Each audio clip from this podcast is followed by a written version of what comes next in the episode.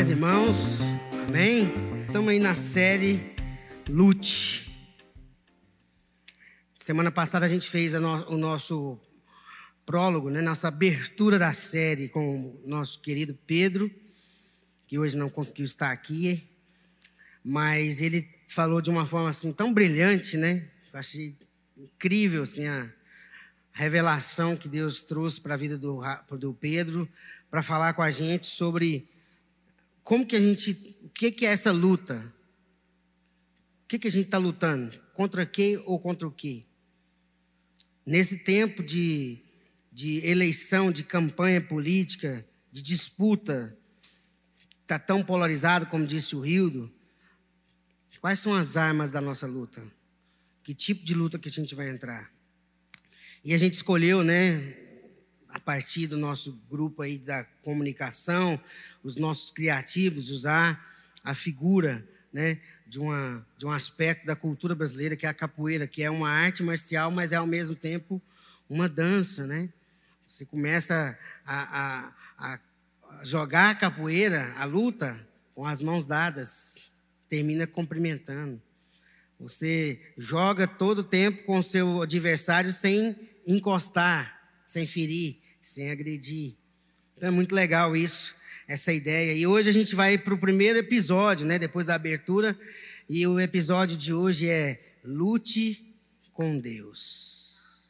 Lute com Deus. É interessante que, antes da gente fazer a leitura da nossa passagem, eu queria te fazer uma pergunta: qual é a nossa luta? Com quem que a gente está lutando?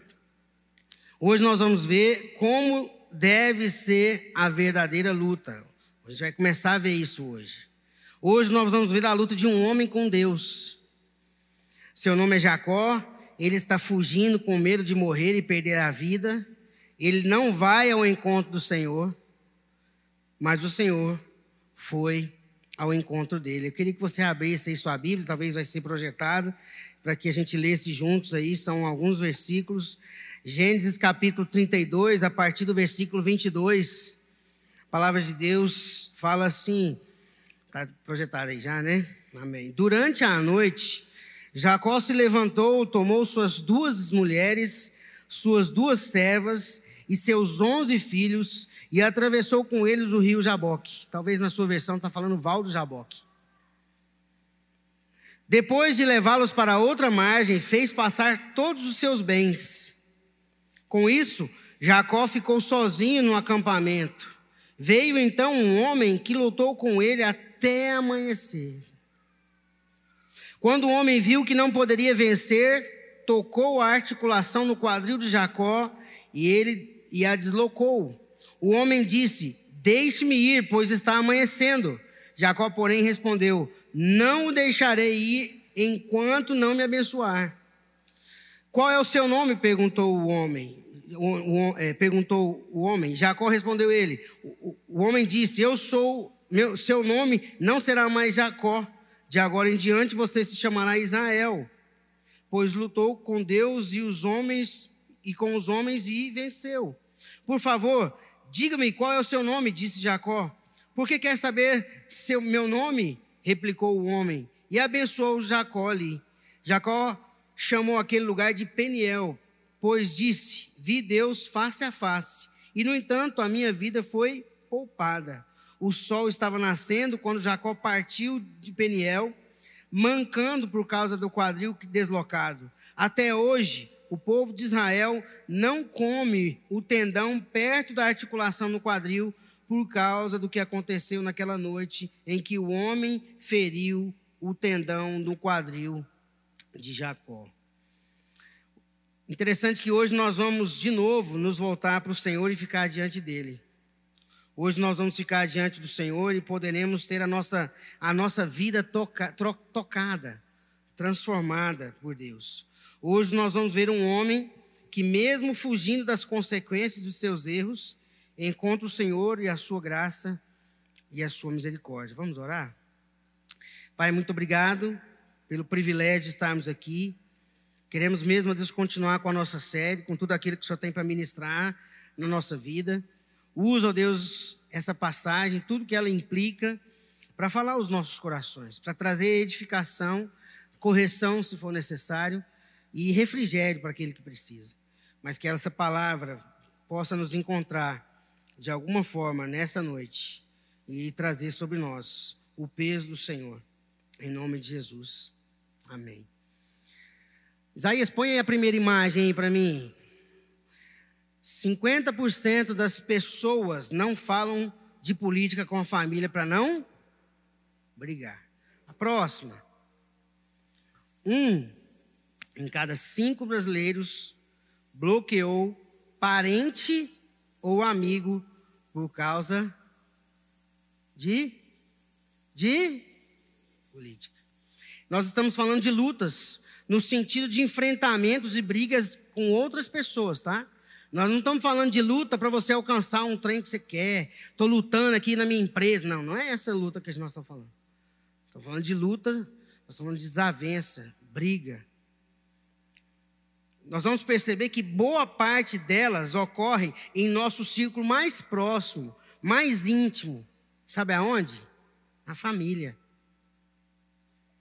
E talvez você está entendendo que família é só pessoa de sangue, né? Os parentes, né, dona Raquel? Mas não família e igreja também. Nós entendemos aqui na nossa igreja que família se, não é só né, o, o, a, a Raquel né, e a Carol. É a Raquel e talvez é outra irmã aqui da igreja. E aí vai. Põe o próximo. No WhatsApp, é esse mesmo, né? 63% dos brasileiros fogem de brigas políticas usando memes. Se você ler essa reportagem, você vai ver que eles usam memes, sabe para quê? Porque ah, não querem não querem realmente dialogar. E, e o meme muitas vezes é um escapismo. E nós somos o campeão, os campeões no mundo de quê? Memes. Por último, e talvez o mais triste, o Brasil registrou 214 casos de violência política nos últimos seis meses de 2022. As lutas e as desavenças com outras pessoas revelam muito de nós, viu, irmãos? Então presta atenção aqui. As lutas e as desavenças que a gente tem, as discussões, não é discussão de discutir né, se o seu time é melhor que o meu, se o Palmeiras é melhor que o São Paulo, né, o Marlipe está ali com a camisa do Parmeira. Não é isso. Estou falando de briga mesmo, de às vezes sair um palavrão, sabe? Aquela briga calorada, que quase avança um no outro. Muitas dessas brigas, dessas lutas, dessas desavenças, revela muito de nós. Aliás, revela muito da nossa condição. Mostra como nós estamos por dentro. E é sobre isso que eu quero conversar com vocês hoje. Por que, que nós estamos lutando com o próximo? Por que, que nós estamos lutando com o irmão? Por que, que a gente está cancelando um amigo? Por que, que a gente cancelou a tia? o sobrinho? Por que a gente bloqueou alguém? Eu não estou falando de um, de um influencer lá que está assim quase tarado num político. Não é isso que eu estou falando. Estou falando de gente da sua família, do seu sangue. Irmãos que congregaram com você por anos. E de repente, seu dedinho foi lá coçando e você cancelou a pessoa, bloqueou a pessoa. Às vezes, talvez até excluiu o contato. Estou falando é disso. Jacó é um dos personagens principais na Bíblia, né, dona Raquel? Do capítulo 25 até o fim do, do livro de Gênesis, ou seja, mais da metade do livro, vai falar de Jacó ou de coisas ali acontecendo, né, envolvendo essa pessoa, esse homem. Jacó, após esse encontro que a gente vai leu aqui, vai ter o seu nome mudado para Israel, nome da nação que recebeu o Deus Emanuel. É interessante que se você pegar a genealogia ali de Abraão e de Sara, né? Abraão e Sara geraram Isaac, Isaac casa com Rebeca, Rebeca fica grávida de gêmeos, nasce primeiro Isaú e depois Jacozinho. Jacozinho é o filhinho queridinho da mamãe. Isaú é o filhinho do papai e Jacozinho é o filhinho da mamãe. O papai prefere um, mamãe prefere outra. Quando eles fazem isso, e isso é algo horrível, quem tem filho em casa, mais de um, tem que tomar muito cuidado para isso não acontecer, porque isso gera na família algo horrível. Gera uma divisão. E ali, nesse ambiente disfuncional, desequilibrado, onde a mamãe puxa para um lado, o papai puxa para o outro.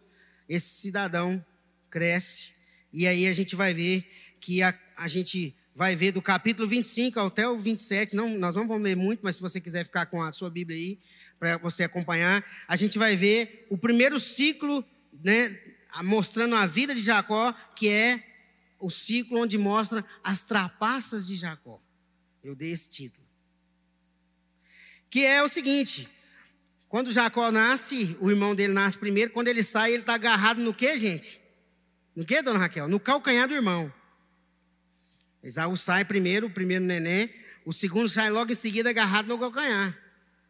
E aí Deus fala para eles, Deus revela para eles lá em Gênesis 25, capítulo, versículo 23, que Deus não usaria para aquela família, para aqueles meninos, a mesma tradição de primogenitura, que era muito importante. Deus falou para eles o seguinte, ó, o primogênito é Esaú, mas quem vai ser o líder vai ser Jacó. Deus falou para eles. Não foi eles que pensaram. Mas, porém, contudo, Rebequinha, mamãezinha de Jacó, e Jacó não confiaram em Deus e resolveram agir por suas próprias forças. Né, dona Raquel? E aí a gente vê que quando um, certa vez quando Esaú, que era um caçador, chega em casa cansado com fome, e Jacó era, além de várias coisas, ele era provavelmente um cara bom para fazer comida, que ele tinha uma mão boa, talvez um chefe, né? Ele faz um cozido muito gostoso, o irmão chega e ele fala assim: Você quer comer? Eu falei: Quero. E aí, então é o seguinte: se você quiser comer essa comida, você vai ter que me dar o direito da primogenitura. Agora, você imagina alguém morrendo de fome, vai negociar o que quiser. Olha o nível de Jacó. Logo depois, alguns tempo depois, quando o pai já estava já com idade avançada, quando seu pai já estava assim bem idoso, quase não chegando mais. A mãe de, dele percebe que o velho ia morrer a qualquer hora. Fala assim: ó, nós temos que fazer um trem aqui, nós vamos ter que fazer um jeito do seu pai abençoar você em vez de seu irmão. E aí, mais uma vez, eles tramam uma, uma, uma situação.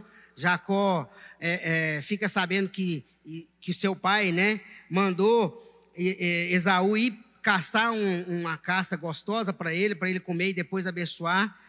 E aí a mãe dele e ele armam uma arapuca, matam um novilho, faz a comida, bota lá um, um, uma espécie de uma luva lá com os pelos, né? E ele chega lá no pai, o pai sem enxergar, come aquilo, pergunta quem ele é. Isso é muito importante. Qual é o seu nome? E Jacó fala que é o irmão. Engana o pai, idoso, cego. Recebe o direito da primogenitura de uma forma desonesta. Quando Isaú chega com a caça, sabe de tudo que acontece, não menos normal, o que, que ele fala? Eu vou matar meu irmão. Só não vou fazer isso agora porque meu pai está aqui, minha mãe também, mas a hora que esses dois não estiverem aqui, eu vou acabar com a raça desse sem vergonha. A mãe fica sabendo, manda ele embora e ele sai do meio da sua, dos seus, né, ali de onde ele morava com seus pais. E a mãe dele fala assim: vai para outro lugar, para uma outra região, procura o meu irmão um tal de Labão. E aí a gente tem um outro ciclo, que é do versículo 29 ao 31. Então a gente viu o primeiro ciclo, que é a trapaça de Jacó, e agora é a trapaça contra Jacó. Porque, querendo ou não, né, Deus ele tem um, um, né, um jeito diferente de lidar. Tudo aquilo que Jacó fez de trapaça, agora ele vai sentir na pele, ele vai tomar do próprio veneninho que ele fez. Chega na casa de Labão, né, como sobrinho, se identifica, fala, eu quero, né, minha mãe mandou aqui e tudo, eu vou trabalhar para o senhor. E aí ele já de cara apaixona por Raquel, Raquel e ele também, e ele fala, ó, seguinte, eu trabalho para o senhor, o senhor me dá o direito de casar com a sua filha. Só sete anos. Para quem não, tá, não casou ainda, está solteiro, sete aninhos. Sete aninhos. Depois dos sete anos, vem a cerimônia de casamento, o pai da, de, de, de, da Raquel, Labão e os, e os, irmãos, arma aquela arapuca, agora quem cai na arapuca é, é o Jacozinho. Ele vai, né? E aí quando ele tem a noite lá com a esposa, ele descobre que ele casou com a irmã mais velha. Imagina um pai desse, hein? Enganar sua filha, seu genro. Que coisa. E aí ele né, não desiste né, da, da, de Raquel, e se oferece, fecha outro acordo para trabalhar mais sete anos. Depois de sete anos, aí sim ele consegue casar com ela. Trabalha mais seis anos. Seis anos o velho Labão ali com seus irmãos tramando sempre contra ele, tentando fazer de tudo para. Né? E havia uma bênção na vida de Jacó. Havia uma graça de Deus na vida dele. E depois de 20 anos ali, depois de 20, depois de 20 anos sofrendo na mão do sogro, ele resolve ir embora. Falei, chega, cansei disso aqui. Eu vou voltar para minha terra. E aí acontecem várias situações, acaba que Labão persegue ele. Na perseguição, um anjo de Deus aparece para Labão e falou: Você não vai encostar no mão nele. E aí Labão sente né, o peso, vai lá, né, disfarça, fala, não, está tudo bem, pode ir embora. Mas depois que Labão vai embora, aí a gente entra nessa parte onde a gente vai meditar. Acontece um momento mais difícil para a vida de Jacó, que é quando ele fica sabendo que ele vai encontrar com seu irmão. E ele sabia quem era o irmão dele. Um grande caçador, um homem muito mais experiente numa, num combate do que ele. Então Jacó foge, não por enganar alguém dessa vez, mas por ser enganado ele é uma fuga, não para encontrar Deus e nem para lutar com Deus, mas para fugir de uma situação, mas ele encontra outra. Mas é uma situação definitiva. É interessante que, se a gente pegar o capítulo 32, do versículo 3 até o versículo 20, a gente não leu essa parte aí, a gente vai ver Jacó lutando com as armas, com armas mais humanas, carnais, sabe, dona Raquel? Ele está indo encontrar com o irmão dele e aí ele começa a tentar organizar um jeito de não morrer. Se você olhar o versículo 3 do capítulo 32, fala que ele vai delegar a responsabilidade para outras pessoas daquilo que era dele. Olha o que, que fala o versículo 3. Então Jacó enviou mensageiros diante de si a Esaú, seu irmão, à terra de Seir, território de Edom. Ele manda mensageiro. Ele não vai lá conversar com o irmão dele. Não vai lá, tenta, conversa com o meu irmão lá por mim. Só que quando os mensageiros voltam, ele fica mais, mais preocupado ainda. No versículo 6 fala assim: Voltaram os mensageiros a Jacó, dizendo: Fomos a teu irmão Isaú, também ele vem no caminho para se encontrar com você. Aí ele é mesmo? É. E com 400 homens. Falei, vixe. Aí ele pensou: corro para o mata ou para o morro? Depois ele percebeu o tamanho do problema que ele estava diante dele, a situação ficando mais tensa, ele vai tramar algumas estratégias escapistas, né? Por exemplo, ele divide o grupo que ele tem em dois. Ele pega um, um pouco de gente e põe num lugar, pega um outro, põe no, no outro, versículo 7 e 8. Aí ele pensa: se meu irmão vier com esses 400 e matar esse grupo, pelo menos fica esse grupo. Sabe aquela estratégia escapista de quem tá, não está querendo encarar a situação? Outra coisa que acontece, ele faz uma oração, mas é uma oração sem arrependimento. É uma oração sem confissão. Está lá no versículo 9 a 11. É aquela oração assim: Senhor, o senhor lembra quando o senhor encontrou comigo? Eu estava dormindo, deitado na pedra, o senhor falou que ia guardar, me livrar. O senhor esqueceu, senhor? O senhor não lembra que o senhor falou que não ia deixar nada de mal acontecer comigo? Meu irmão está vindo aí com 400. Em nenhum momento você vê ele ajoelhado e falou: Senhor, eu estou aqui arrependido. Eu errei. É a oração que fala assim: Senhor, o Senhor fez uma promessa. Está vindo aí 400 homens, faca no dente. Depois, por fim, ele tenta comprar o perdão. Se você ler o versículo 20, fala do versículo 3 até o 20. E tendo passado ali aquela noite, separou do que tinha um presente para o seu irmão. E aí fala que ele manda três coisas separadas: manda um pouco, depois manda um pouco, depois manda um pouco. Teve um cara aí que fez uma conta, não sei se é, se é confiável, mas se juntasse os rebanhos da, daquela época, né, o tipo de rebanho daquela época, que ele mandou de presente para o irmão dele, com, com, com valores de hoje ali que naquela região era na mais de um milhão. Mais de um milhão.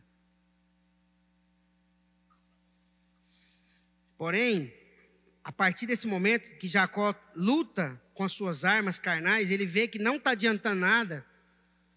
Jacó começa a se reservar e aí ele coloca a sua família toda do lado de lá do Val de Jaboque, fica sozinho e aí ele vai ter o seu encontro e vai lutar com Deus. E é a luta, gente, essa luta, nesse momento, a partir do versículo 22 até o 32, é a luta de quem para de olhar para o próximo e olha para si mesmo. É a luta de quem para de procurar e criar soluções humanas para suas lutas. É a luta de quem enfrenta a si mesmo. É a luta de quem assume as suas falhas, suas fraquezas e seus pecados sem se justificar. É a luta que Cristo nos ensinou e nos chamou para lutar, tomar nossa cruz e segui-lo. É a luta de quem não desiste e persiste até, o que? Ser transformado. Eu não vou sair daqui até o Senhor me tocar, até algo acontecer comigo. É a luta de quem confessa o seu pecado diante do Senhor e se arrepende, e não fica arrumando justificativa, solução. É a luta de quem amadurece, deixa a meninice e se torna maduro, equilibrado, adulto.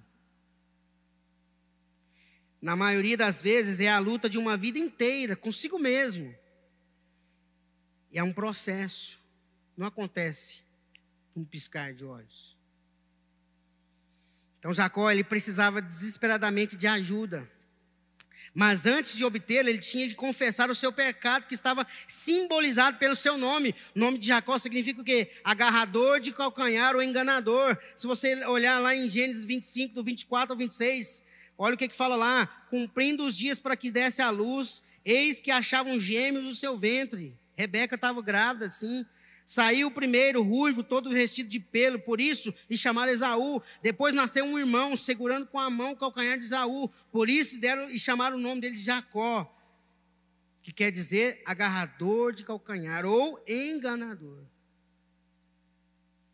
Em resposta à luta, Deus mudou o seu nome para Israel. Aquele que luta e prevalece com quem? Com Deus. Olha que mudança.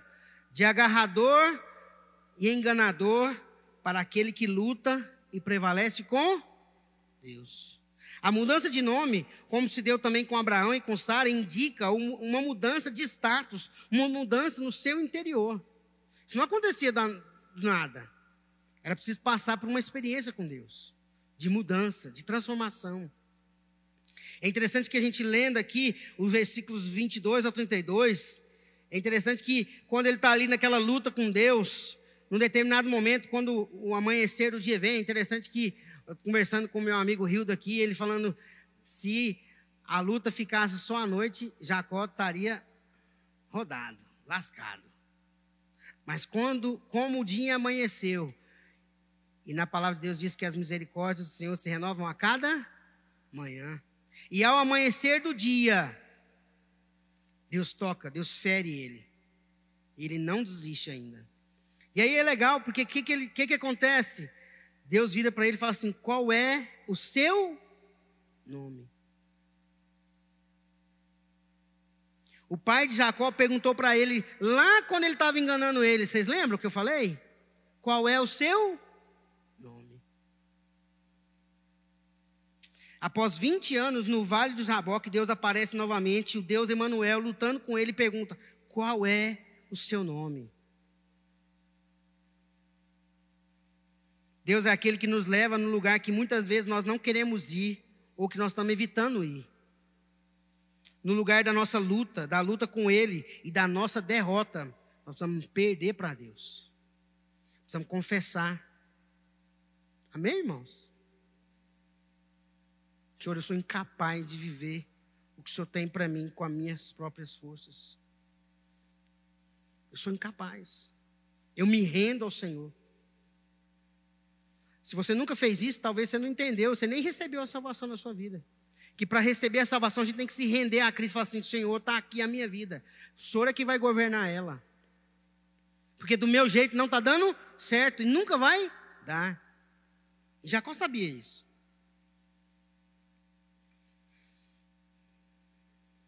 Eu quero caminhar para encerrar pensando pelo que, que nós estamos lutando, gente. Pelo que que nós estamos lutando. Talvez a nossa luta está sendo uma luta egocêntrica, egoísta. Talvez a gente está lutando pelos interesses políticos que a gente acredita ser melhor. Talvez a gente está lutando pelas nossas preferências ideológicas, sei lá. Talvez a gente está lutando só pelo que é de direito nosso. Aí que é necessidade do outro, a gente faz vista grossa, ó, que está falando para mim terminar. Talvez a gente está lutando pela, pela manutenção da nossa vida, daquilo que a gente alcançou, para a gente não sair na zona de conforto. Se essas são as nossas lutas, nós precisamos nos arrepender e pedir que o peniel do Senhor chegue na nossa vida. Nós vamos aproveitar hoje e vamos orar pelo arrependimento e transformação. Porque se a gente está lutando, se a gente está cancelando irmãos, se a gente está deixando de dialogar com gente que pensa diferente de nós, só por causa de uma ideologia, de um partido político, de uma figura pública, de um governante, ou de um candidato governante, sei lá o que for, tem alguma coisa errada com a gente. Isso revela alguma coisa. Não é possível. Jacó percebeu. Não foi fácil para ele.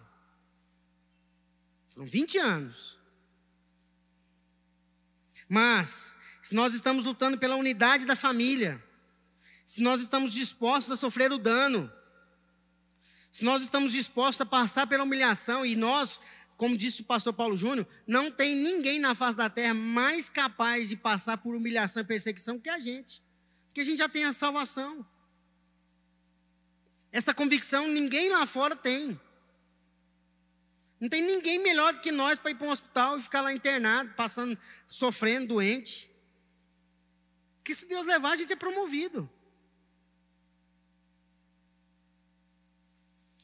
Se nós não fugimos da responsabilidade de pagar o preço e andar mais uma milha, nós estamos lutando pela forma certa. Se nós estamos tomando a nossa cruz, estamos seguindo o Mestre, nós estamos lutando a luta certa.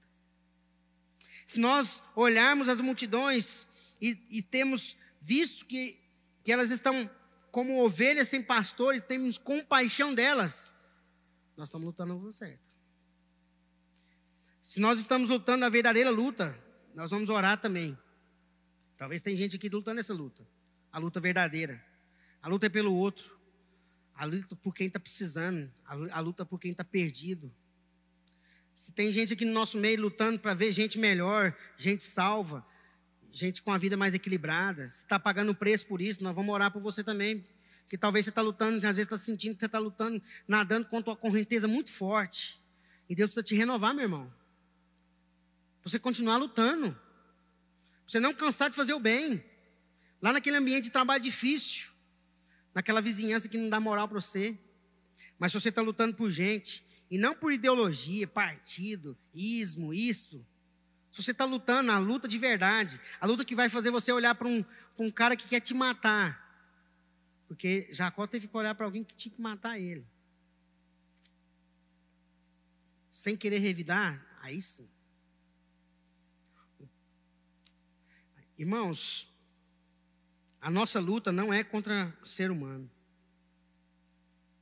A nossa luta não é contra carne ou sangue a nossa luta é contra principados e potestades. Se nós estamos olhando para alguém e tendo dificuldade de olhar para ela com, os olhar, com o olhar de Cristo, o olhar de amor, tem alguma coisa errada com a gente. Eu queria que você baixasse sua cabeça, fechasse seus olhos. E eu queria dar a oportunidade para você agora de lembrar, ou pedir para Deus te lembrar de alguém que você bloqueou lá na sua família. Não estou falando de um personagem aí, influencer, não, que você nunca viu na sua vida. Estou pensando em gente que você convivia, gostava, gente do seu ciclo familiar, dos parentes, gente da igreja, que já teve relação com você, e porque essa pessoa pensa diferente, crê diferente, ou acha que é o melhor, uma outra coisa diferente da sua, e você talvez bloqueou, cancelou, Queria que você pedisse perdão, meu irmão. É tempo de você pedir perdão. Porque do mesmo jeito, do mesmo jeito que Jacó teve que lutar e encontrar e confessar que ele era aquele enganador que agarrava, teve que se colocar diante do Senhor na condição que ele era, e a sua vida foi mudada, o seu nome foi transformado. A gente pode também passar por essa experiência. E o Senhor quer isso de nós. O Senhor nos chama para a gente viver diferente do que o mundo está vivendo. Nós somos aqueles que conseguem sentar com a pessoa mais complexa, mais difícil, mais perdida. E essa pessoa se sente em paz com a gente. Porque ela olha para a gente não vê um olhar de condenação, de intolerância, de, de, de alguém que tem ódio, mas o olhar de amor, de compreensão. Recentemente a gente recebeu em casa, eu e a Tatá, uma pessoa muito querida, que assumiu a sua identidade, né? ela assumiu que era lésbica. E ela, lá conversando com a gente, ela chorando, disse que queria muito ir lá, mas estava com medo de se a gente ia receber ela bem. E a gente falou: que isso? A gente ama do mesmo jeito. A gente não concorda, mas a gente ama do mesmo jeito. Não tem nada em você que não vai fazer a gente te amar mais ou menos. Porque esse é o olhar que Deus tem para nós. Esse é o tempo da gente exercer o amor, irmãos. Esse é o momento da gente chamar aquele iista de um lado, ou, ou, ou bolsonarista, ou lulista, seja lá o que for aquele cara de direita, aquele cara de esquerda, aquele progressista, o abortista, seja lá o que isso que for quiser, e sentar diante dessa pessoa. Porque nós não estamos lutando com ela. A nossa luta é com Deus. Porque nós precisamos lutar com Deus por nós, não é por outro. Quando a gente vai lutar com Deus, a gente volta com condição de sentar com o inimigo, de sentar com quem não gosta da gente. Às vezes ele quer fazer mal conosco. Quando a gente se, se, luta com Deus, Ele vai tratar a nossa vida e vai nos colocar em condição de sentar com qualquer um. Não vai, não vai ter luta com ninguém. Mas se a gente não lutar com Deus e Ele tocar a gente, a gente vai continuar capengando, igual Jacó. Cheio de ponta solta, cheio de fio desencapado. Jacó tinha fio desencapado na família dele, na família da mulher. Não podia nem para lá nem para cá. Que vida terrível. Trem do capeta, maligno. E não é isso que Deus tem para nós. Deus nos chamou para ser um povo que se senta diante dos adversários, na mesa com os adversários. Não para se vingar, mas para se doar, para amar. E se tem alguém aqui hoje que quer orar a Deus e dizer, Senhor, eu quero me, eu quero me arrepender. Porque eu me afastei de gente que eu não deveria ter me afastado. Eu cancelei gente, eu bloqueei, eu deixei de seguir, ou eu briguei, eu discuti, eu até às vezes xinguei. Às vezes talvez até sair quase no tapa com alguém. Se tem alguém aqui ou em casa e quer se arrepender disso, nós vamos orar por você hoje. Para Deus te dar força, igual e Deus vai te encontrar como encontrou Jacó. Num vale de Jaboque.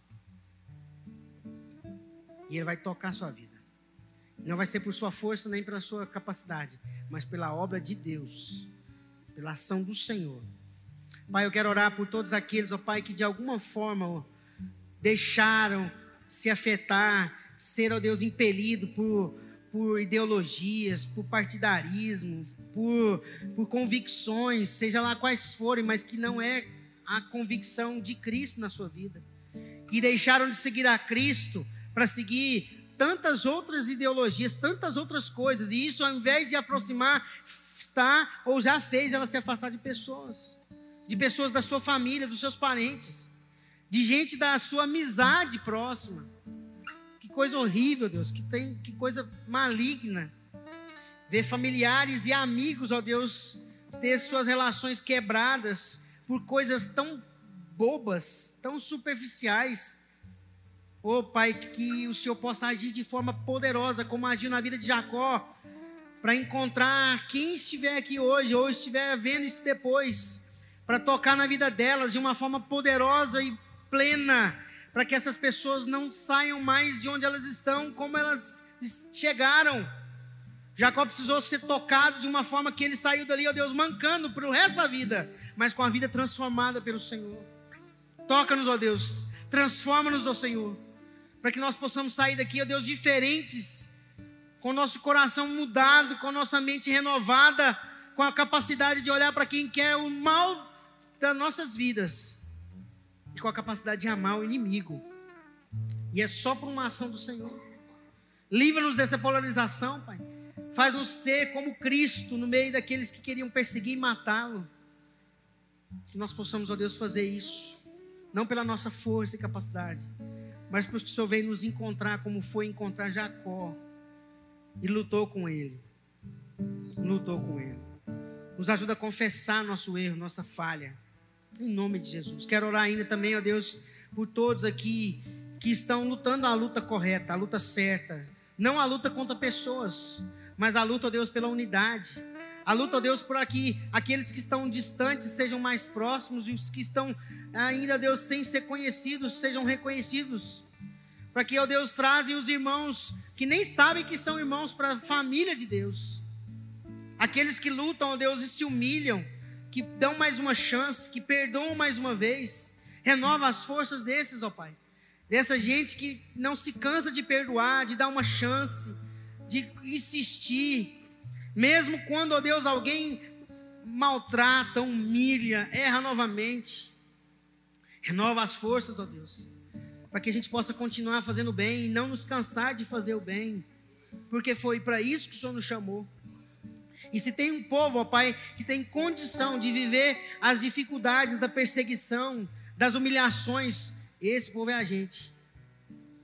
Porque nós temos a consciência de que nós estamos indo para o Senhor. Que essa vida aqui não é tudo. E a eternidade não vai ter nada disso. Então, ó Deus, nos ajuda a estar nesse vale do Jaboque, nesse lugar de encontro. E todas as vezes aqui a gente se sentir maltratado, humilhado, que a gente se encontre novamente com o Senhor, e o Senhor toque novamente a nossa vida. Quantas vezes for preciso, para que a gente saia cada vez desse encontro com o Senhor, preparados para encontrar o pior inimigo, com o pior grupo de gente do lado deles. E assim, ó Deus, não ter medo e nem temer a morte, mas encontrar a vida e levar ela para essas pessoas. Assim eu quero orar e agradecer, Pai, pela oportunidade e que o Senhor nos ensine a lutar a verdadeira luta, a luta de verdade, a luta com o Senhor. Que a gente possa lutar com Deus e não com o próximo, e não com pessoas, e não com, com pessoas. Em nome de Jesus.